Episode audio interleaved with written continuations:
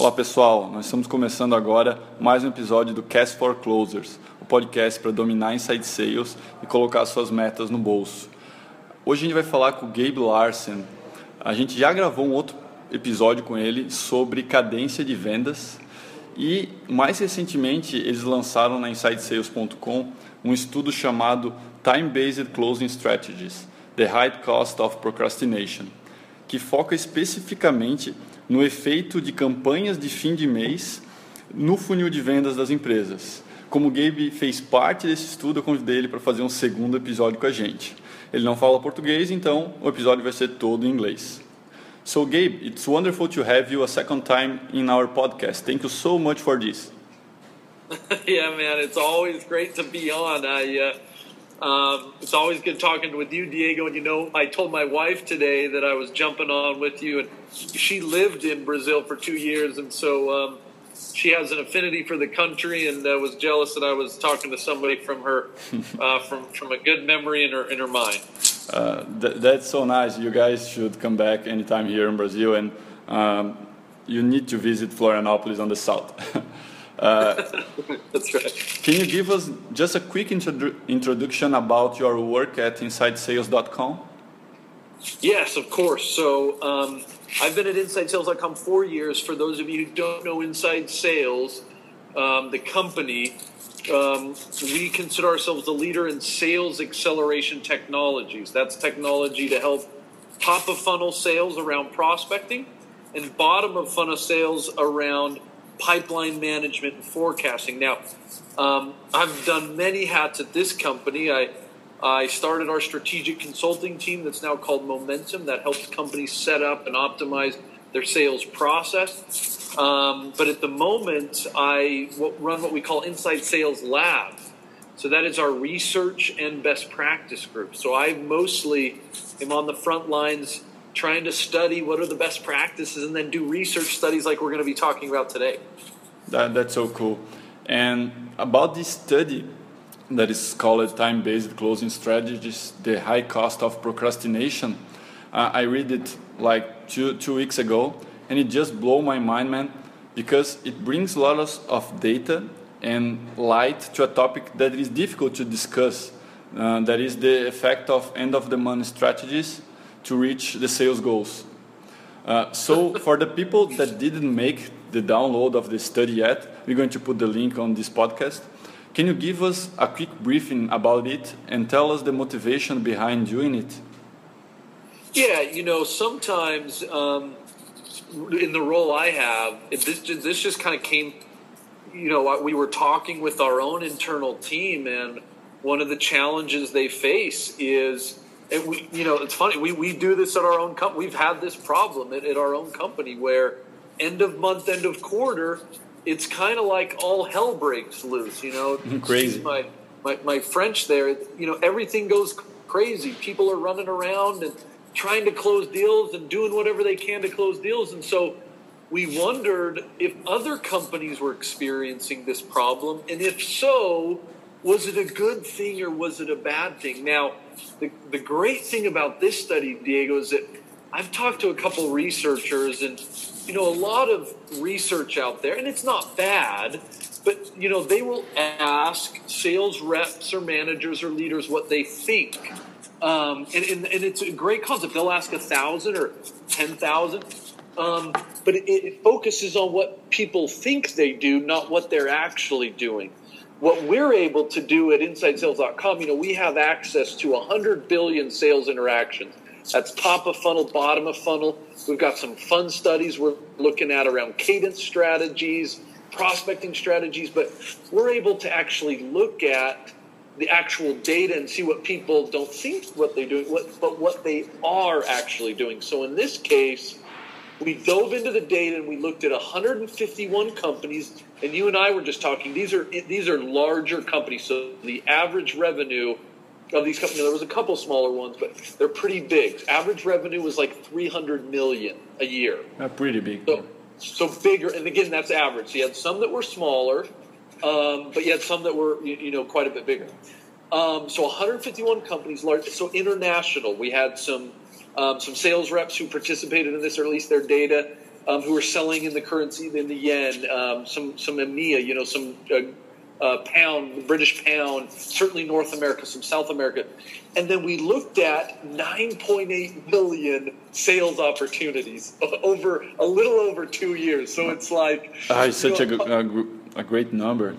Right. Yeah. So I mean, I talked to some of my research buddies, and they were just like, "You looked at how many sales opportunities? Again, this is not interviewing a thousand people. This is looking at almost 10 million sales opportunities across two years to figure out what is going on at the end of the month and end of the quarter. And some really interesting stuff came out of it. Oh, for sure. I just love the data, love the study. And Gabe, uh, in this study, we saw that weekdays with the highest close rates are Tuesday, Wednesday, and Thursday, with almost like 15% higher closer uh, close rates compared with Friday, this, the last day of the week. Uh, what kind of framework for sales activities this data uh, tell us to use? As, a, uh, as an example, focus in prospecting on Monday, closing on the next three days, and coaching on Friday is an option, or you guys just use uh, another kind of framework? Yeah, you know, the week one is a little bit harder, you know, in, in some cases to pull some real takeaways from. I would probably say the first big takeaway on the weekdays um, is um, I, I, is the difference between weekdays and weekends. Um, and that just digresses a little bit from what you're saying, and I'll get back to that in just a minute. But okay. my first big takeaway was during the week versus weekend the weekend, your close rate and your deal size is terrible. Yeah, um, which you know indicates. Look, look. It, you know, certainly, you know, I've experienced this as a sales rep. Sometimes at the end of the month, um, we come in on a Saturday or, or a Sunday to try to close more deals. And what we're seeing is that that's almost not worth it. Yeah. To, to, to push customers when they don't want to be working. Yeah, so don't, don't sell on probably, weekends. what's that? Uh, that, is, th- that is the takeaway. Don't sell. Don't sell on week- weekend. Yeah, yeah, and, and, sales reps should like that, right? It's like, hey, take your weekends off and, and enjoy it. Yes. Um, now the thing is that week then. Now just focusing on weekdays for a minute. Um, the weekday followed kind of the same principle as the month as you think about the week, um, the Friday, the last day of the work week, like the last day of the month, that's going to be a bad day to try to close deals. Now, what you want to do is two things. One is you want to make sure you try to manage your deals throughout the entire week. One of the things we did find when we qualitatively looked at some of this data was that at the end of the week, reps will clean up their pipe. So on Friday, or towards the end of the month, they'll start to do stuff that just, you know, they'll close out deals that they haven't worked with or they'll just clean out some of their deals. So one of the takeaways is try to manage your pipeline throughout the entire week or month so that you actually have an accurate pipeline.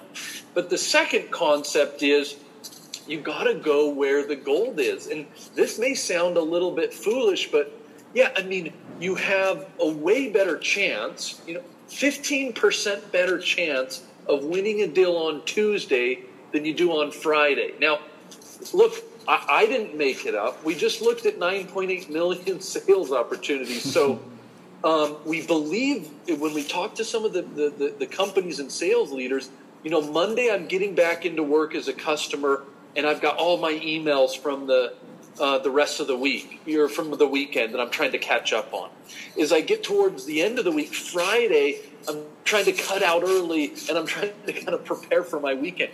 So that, that Tuesday, Wednesday, Thursday becomes your optimal time, with Tuesday being the best. And so if I'm a sales rep, I would try to start guiding my conversations around that. How do I try to get that closing conversation? To happen when I'm more likely to win, and it's going to be during the week. And it, sometimes that's that sounds a little weird, Diego. It sounds a little weird to say but that, but, but it's like it's 10 million, 10 million deals. it's that, the data, yeah. right? I mean, I, I don't know. It's just it's what 10 million deals say, right? So it's kind of weird, but I would structure your week like that. Okay, uh, we are going to try something like this on me time, and then I, I, I, can share with you and with our audience the, the results. Good. Yeah, perfect. Yeah, I'm excited and, to see. Uh, reading the research, uh, I found out a, a, lot of other cool data, like uh, increasing almost three times the number of deals closed in the end of the month, but uh, 11 times more deals lost in the same period. Uh, we saw uh, again a, a 51% drop in win rate and 34% decrease in deal size. So, looking to these numbers, what is the first thing a company should do to avoid losing so many deals and so much revenue? There is a thing that they can stop doing it. Yes, so you, you've got to take each one of those points and probably handle it slightly different. Okay. Um, the, the first one you mentioned is just killer. It's it's incredible, and this is why every company falls into this trap. There's a euphoric effect, a a kind of a fake effect that happens at the end of the month because sales leaders see that three times more deals are actually closed.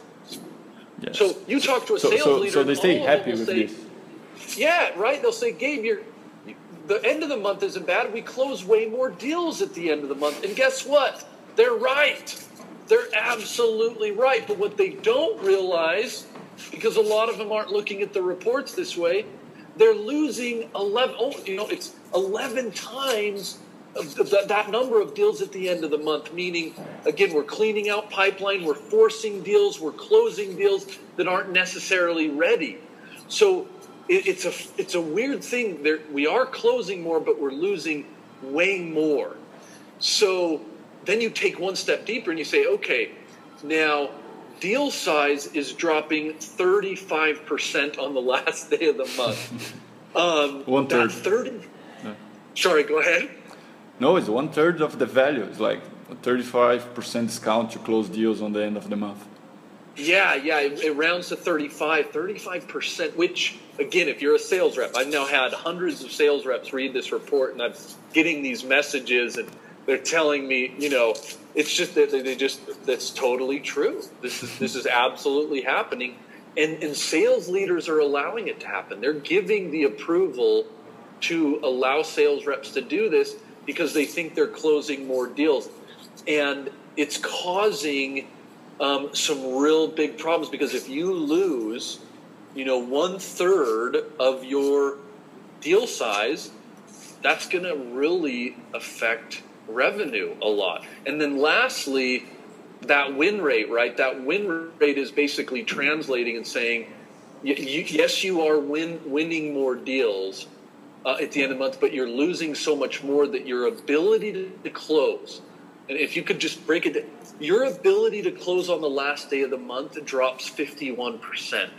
It's just, Diego, it's like this perfect storm. It's sales, you know, sales reps at the end of that last day of the month. If I was a sales rep, I probably wouldn't even show up. I probably wouldn't even come into work.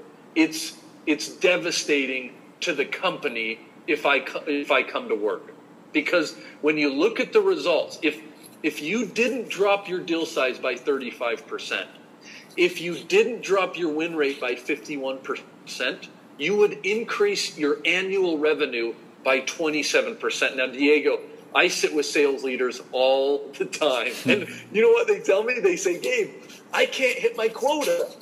My, my, the numbers are too high.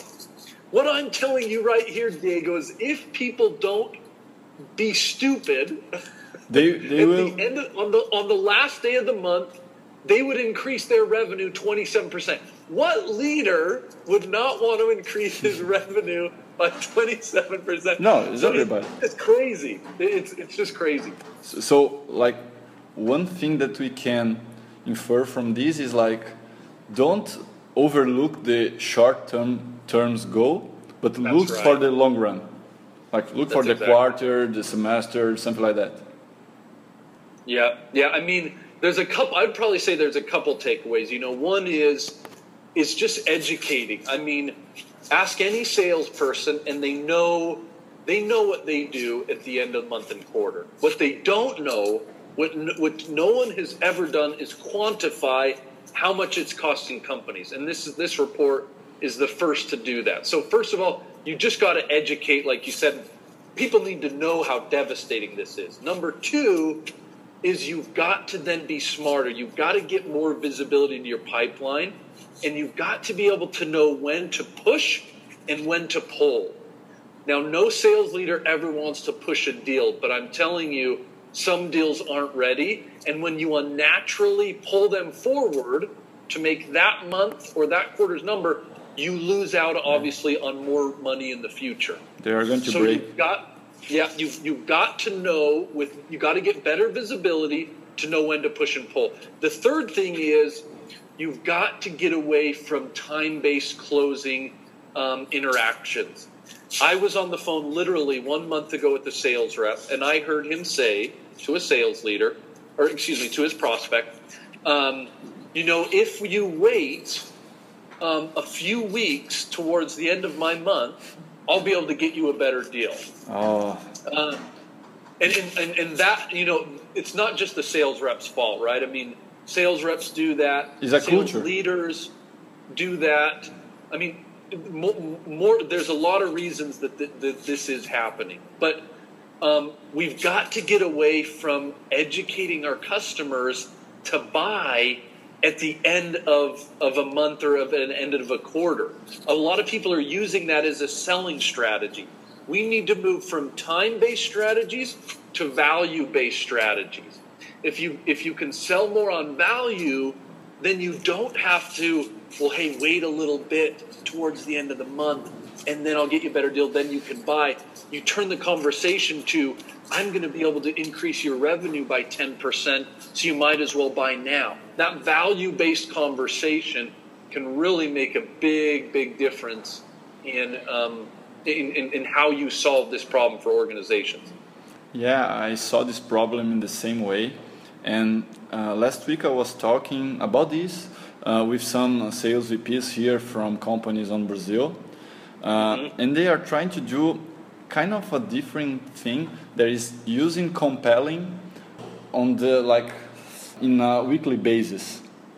So yes. and different compellings like if, if you can close uh, this deal with us now we can give you not a discount but a free online course of digital marketing or sales. I don't know if you guys already tried this or you have an opinion about it. Well, so I a couple things on that. You know, one is I've seen a lot of companies. You can really affect that deal size number. You know, deal size drops thirty five percent, but you can positively affect that by not by paying on margin, not by paying on the money that you earn or your quota, but by paying on how profitable that deal.